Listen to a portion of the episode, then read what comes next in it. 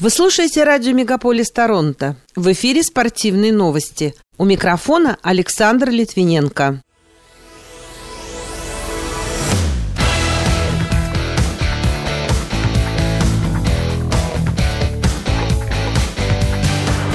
Эдмонтон выставил Илью Коновалова на драфт отказов.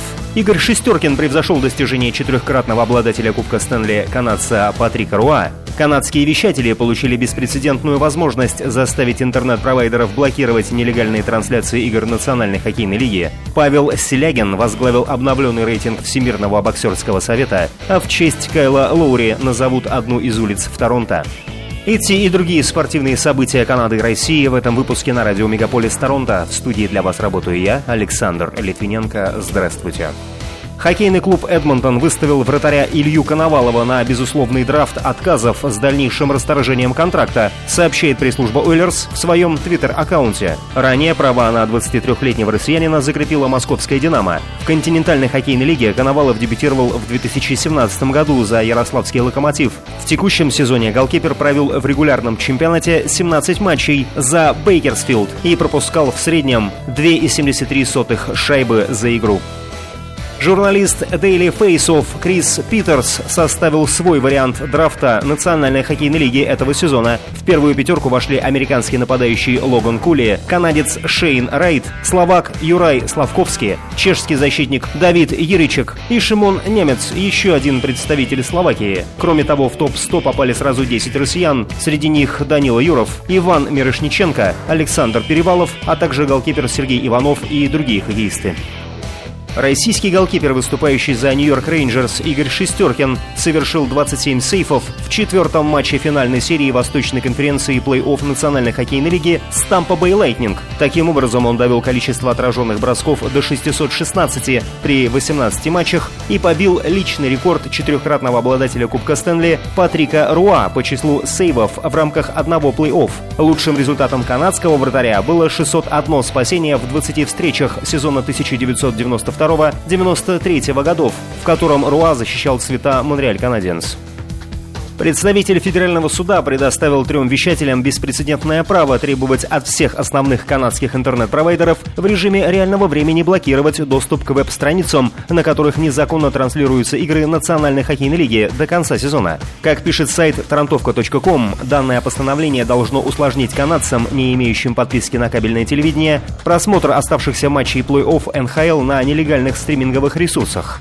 Судья Уильям Пентни установил, что большинство пиратской деятельности деятельности осуществляется за пределами Канады и устроена таким образом, что остановить их с помощью традиционных юридических инструментов становится нереально.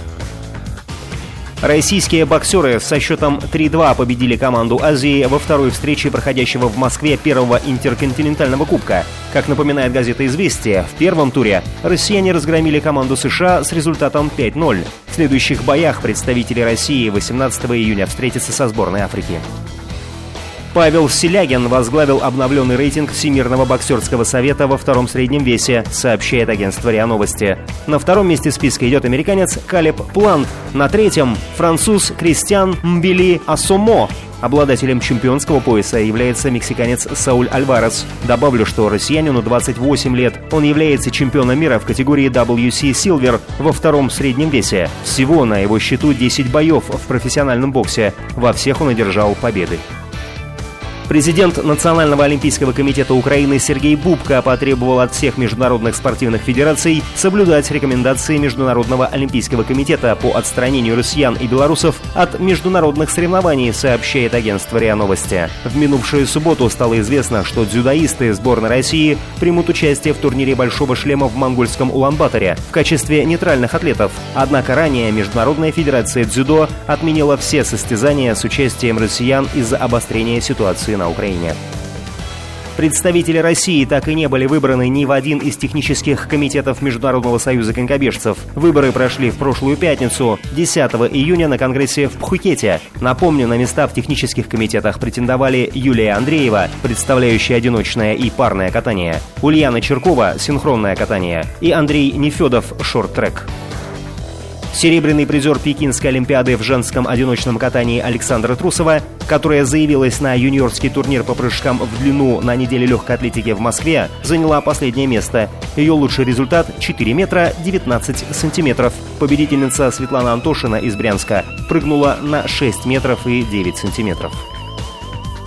Когда-нибудь статуя Кайла Лоури будет стоять в Торонто. На данный момент, как пишет сайт таранtovka.com, величайшего раптора всех времен собираются почтить, назвав его именем улицу. Кайл Лоури Роуд прилегает к перекрестку Дон Миллс Кроссинг в Северном Йорке. Этот участок площадью 60 акров станет сообществом с жилыми, офисными и торговыми зданиями, парками и общественной территорией. Советник Дензел Минан Вонг уточнил, что это будет крупнейший общественный центр в Торонто. Сам Лоури широко известен как игрок Raptors. Он провел 9 сезонов в Торонто, выиграв свой первый и единственный титул Национальной баскетбольной ассоциации в 2019 году. В настоящее время он является членом Майами Хит. Пока это все основные спортивные события на радио Мегаполис Торонто. С ними вас знакомил Александр Литвиненко. Берегите себя и поддерживайте здоровый образ жизни.